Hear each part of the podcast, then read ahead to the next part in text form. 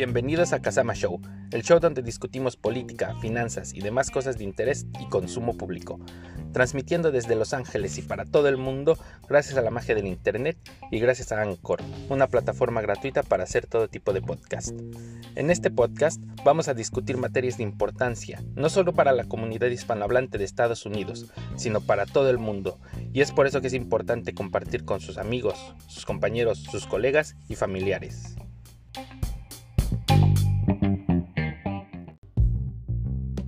Hoy vamos a discutir dos temas de importancia mundial, la muerte de Ruth Bader Ginsburg y el anuncio de la Fed sobre las tasas de interés. Comenzamos.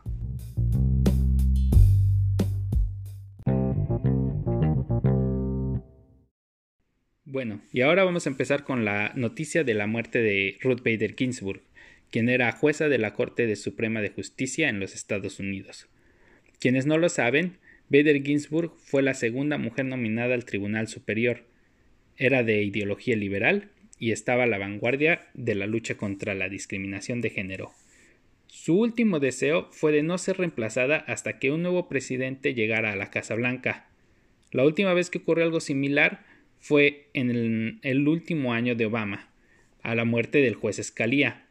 Entonces, republicanos como Mitch McConnell, Lindsey Graham, Ted Cruz y demás presentaron una fuerte oposición en contra de que un presidente en un año electoral nombrara a un juez para la Corte Suprema. Vamos a escuchar lo que dijo Lindsey Graham. If there's a Republican president in 2016 and a vacancy occurs in the last year of the first term, you can say Lindsey Graham said, let's let the next president, who it, whoever it might be, make that nomination, and you could use my words against me, and you'd be absolutely right. Acabamos de escuchar a Lindsey Graham diciendo que en el 2016 era ilegal para Obama poner a alguien en la Corte Suprema por ser año electoral, y que si esto pasara otra vez, que podríamos hacer sus palabras en su contra si fuera necesario. Pues ahora es necesario, puesto que lo que antes era ilegal con Obama ahora es legal. Tengamos en cuenta que Trump ha puesto ya a dos jueces en la Corte Suprema, primero a Neil Gorsuch y después a Brett Kavanaugh. 53 jueces para la Corte, Corte, Suprema de Apelaciones, 159 para las Cortes Distritales de los Estados Unidos y dos más para la Corte Internacional de Comercio. Además, todavía quedan muchas vacantes y otros que necesitan ser confirmados por el Senado. En total, Trump ha puesto 216 jueces, pero podría llegar a 230 al final de su término. En comparación, Barack Obama solo puso 158 jueces, y George W. Bush y Bill Clinton lograron poner 203 cada uno.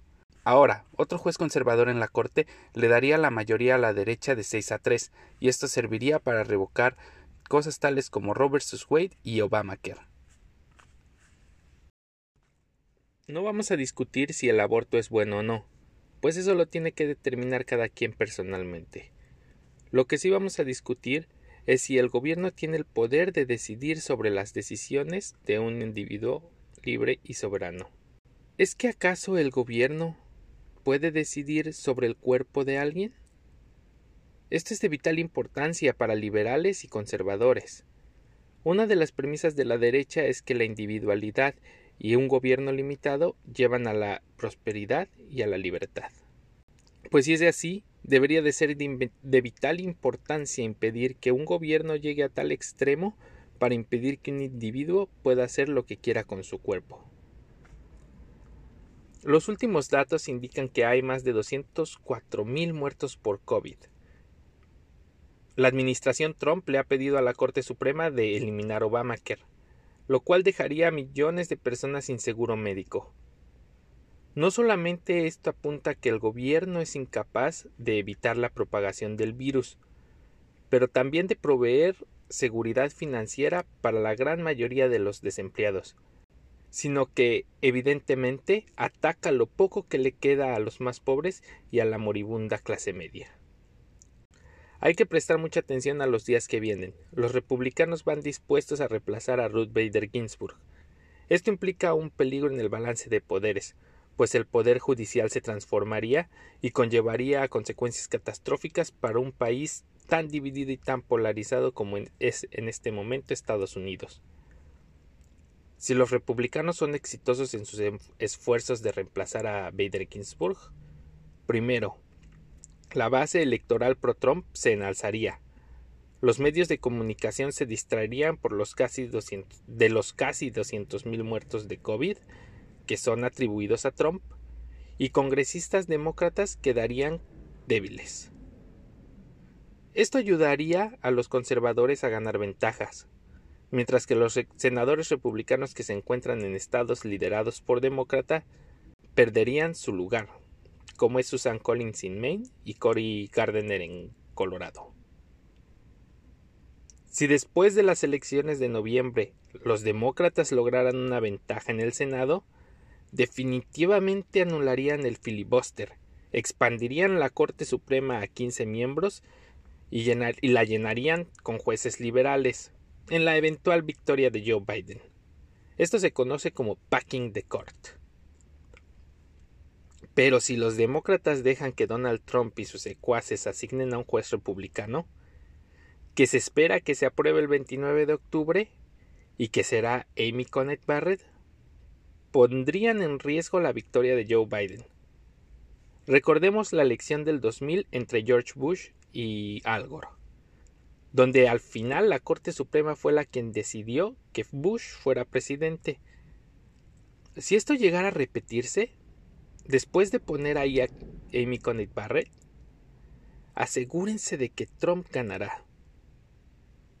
Ahí la importancia de que los demócratas luchen para evitar que esta vacante en la Corte Suprema sea llenada antes de las elecciones. Y ya para terminar, miremos a la decisión de la Fed, la Reserva Federal de los Estados Unidos, que anunció que mantendría las tasas de interés en cero hasta por lo menos el 2023. Esto era de esperarse porque si las tasas de interés suben, entonces la burbuja económica del mercado explotaría. La única forma en que la Reserva Federal puede mantener la burbuja es manteniendo las tasas de interés en cero, o a veces por debajo de cero, y ni siquiera pensar en pensar en pensar en, elevar la tasa de interés. Y esto lo sabe el mercado, que parece ya más un drogadicto esperando por su próxima dosis. La burbuja financiera que estamos viendo es la más grande que jamás se haya visto. También la Reserva Federal se comprometió a mantener la inflación por un promedio de, de 2%, como si esto fuera difícil. Tengamos en cuenta que la Reserva Federal ya imprimió más de 4 trillones de dólares en lo que va del año, y esto conlleva inflación, que no es otra cosa más que un tax. Un tax para un otro impuesto para la gente pobre. Mientras Jerome Powell mantenga las tasas de interés por debajo de cero, tendremos inflación. ¿Qué es lo que sigue? Puesto que él es incapaz de subir las tasas de interés sin que haya un colapso económico. Y es por eso que no lo hace.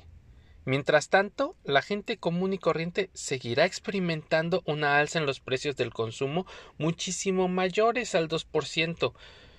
Lo que dijimos antes fue que ellos están esperando mantener un promedio del 2%, pero un promedio puede ser baja inflación en algunos assets y alta inflación en productos de consumo público.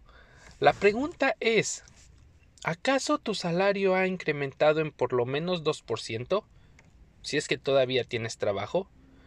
Tan solo la semana pasada hubo 870 mil desempleados y la semana antepasada hubo 860 mil desempleados. Sin embargo, tenemos un, un, presidente que dice que la economía va en alza y que todo va bien. Pero tenemos cerca de un millón de desempleados por semana. Y ellos dicen que es una victoria porque es menos de un millón. Pero, ¿qué tan buena es una economía que se mide por lo menos tener un millón de desempleados por semana? Hay que preguntarle a los más de 13 millones de desempleados si la economía está muy bien. Y bueno, con esto me despido y los esperamos a la próxima aquí en Casama Show.